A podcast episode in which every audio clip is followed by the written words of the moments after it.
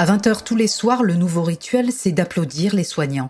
C'est un geste fort qui compte pour eux en cette période d'épidémie. Mais au-delà des applaudissements et des remerciements, j'ai eu envie de leur donner la parole, de prendre le temps de les écouter. Ils sont infirmiers, dentistes, préparatrices en pharmacie, médecins, aides-soignantes, psychologues, pharmaciens. Ils ont des choses à vous dire. Chaque jour, continuez à les applaudir à 20h et à les écouter aussi dans Parole de soignants, un podcast de France Inter. Il s'appelle Richard, il a 66 ans, il travaille en Auvergne comme médecin dans un EHPAD.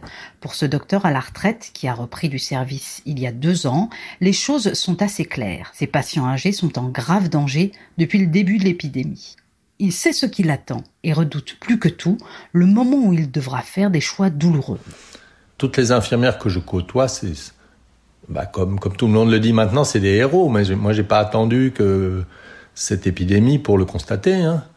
C'est des gens, c'est des, hommes et des femmes qui ont un savoir extraordinaire, qui le font, qui ne, qui ne comptent pas leurs heures, qui le, qui le font avec, avec énormément d'empathie et, qui n'ont aucune reconnaissance, hein.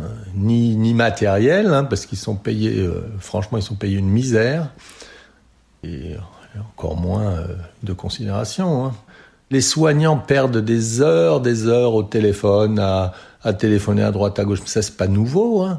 Quand vous faites un accident vasculaire cérébral euh, et ou quand vous prenez en charge et, qu'on vous dit bah on n'a pas de place, hein, voilà, laissez faire la nature. Hein, c'est des ambulances qui tournent dans Paris d'hôpital en hôpital avec des infarctus du myocarde ou des, situations graves et, que l'on renvoie. Mais ça, c'est pas du temps de, de cette épidémie, c'était avant. Pour, pour ceux qui n'avaient pas compris que qu'on était en, pénurie euh, constante. Maintenant, je pense que s'il si, leur faut pas de meilleures démonstrations, hein, on, est, en plein dedans là. Hein. Moi, j'aimerais, bien que mes collègues euh, médecins, soignants se rendent compte de la, force qu'ils représentent et qui, va être vraiment tout en œuvre pour, se manifester, mais vraiment de façon forte. Hein. Euh, on peut pas se passer d'eux. On peut pas se passer d'eux. Nous recevons euh, des, mails officiels hein, euh, avec euh, la prise en charge palliative. C'est-à-dire, on sait très bien que d'ici, quand l'épidémie aura atteint son pic, il n'y aura plus assez de place dans les réanimations, il n'y aura plus assez de, respirateurs, il n'y aura plus assez de personnel pour, pour gérer tout ça. Donc il faudra faire un triage. Et nous avons, reçu tous officiellement hein, la marche à suivre euh, pour prendre en charge de façon palliative. On nous a demandé de mettre, euh, d'écrire sur les dossiers des patients le terme réanimatoire ou non réanimatoire. C'est-à-dire euh, que les patients que nous jugeons, enfin ça c'est à nous, et soi-disant de façon collégiale, mais finalement la décision nous incombe, de, leur coller une étiquette et de dire euh, si vous faites une détresse respiratoire, ben on va pas s'occuper de vous. On va pas vous, vous ventiler, vous intuber, vous mettre dans un service de. Parce, que votre, votre espérance de vie est telle que ça vaut peut-être pas la peine. Donc on, on, va, on a prévu, il y a des protocoles hein, qui existent, hein, noir sur blanc, on va vous mettre une perfusion avec euh, du, midazolam, hein, qui est quand même euh, le moyen de, permettre une sédation profonde.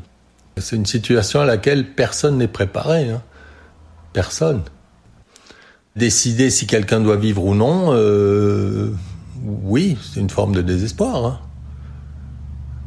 Hein. je pense que ah, je suis pas le seul. Je, je, pense que personne, aucun, aucun de mes confrères français ne va, ne va faire ça de gaieté de cœur. C'est un, un, déchirement. Hein. Il, faut, faut absolument euh, mettre à l'honneur euh, tous, ceux qui, tous ceux qui travaillent hein, dans, dans, les EHPAD. Hein. Infirmières, aides-soignantes, euh, ceux qui font l'entretien, la cuisine, tout le monde. Hein, euh, tout, le monde fait le maximum déjà pour que leur, euh, cette période de confinement soit quelque chose de supportable pour des personnes déjà fragiles, vulnérables, et puis surtout qu'il n'y ait pas, parce que si plusieurs EHPAD dans une ville de moyenne importance euh, commencent à être contaminés, les gens vont décompenser très vite, hein, euh, vu leur vu leur autre pathologie, et vont inonder les urgences. Et à un moment, les urgences vont dire stop. Hein. On peut pas les prendre hein, parce qu'ils ont parce qu'ils ont autre chose, parfois des troubles cognitifs ou et, ils vont pas. C'est sûr que c'est pas eux qui vont être prioritaires. Hein. Donc on va nous dire eh ben, débrouillez-vous dans votre EHPAD. Et mettez, mettez en œuvre donc, ces mesures palliatives. Euh, voilà, faites en sorte que leur mort soit douce. Hein, c'est ça le message.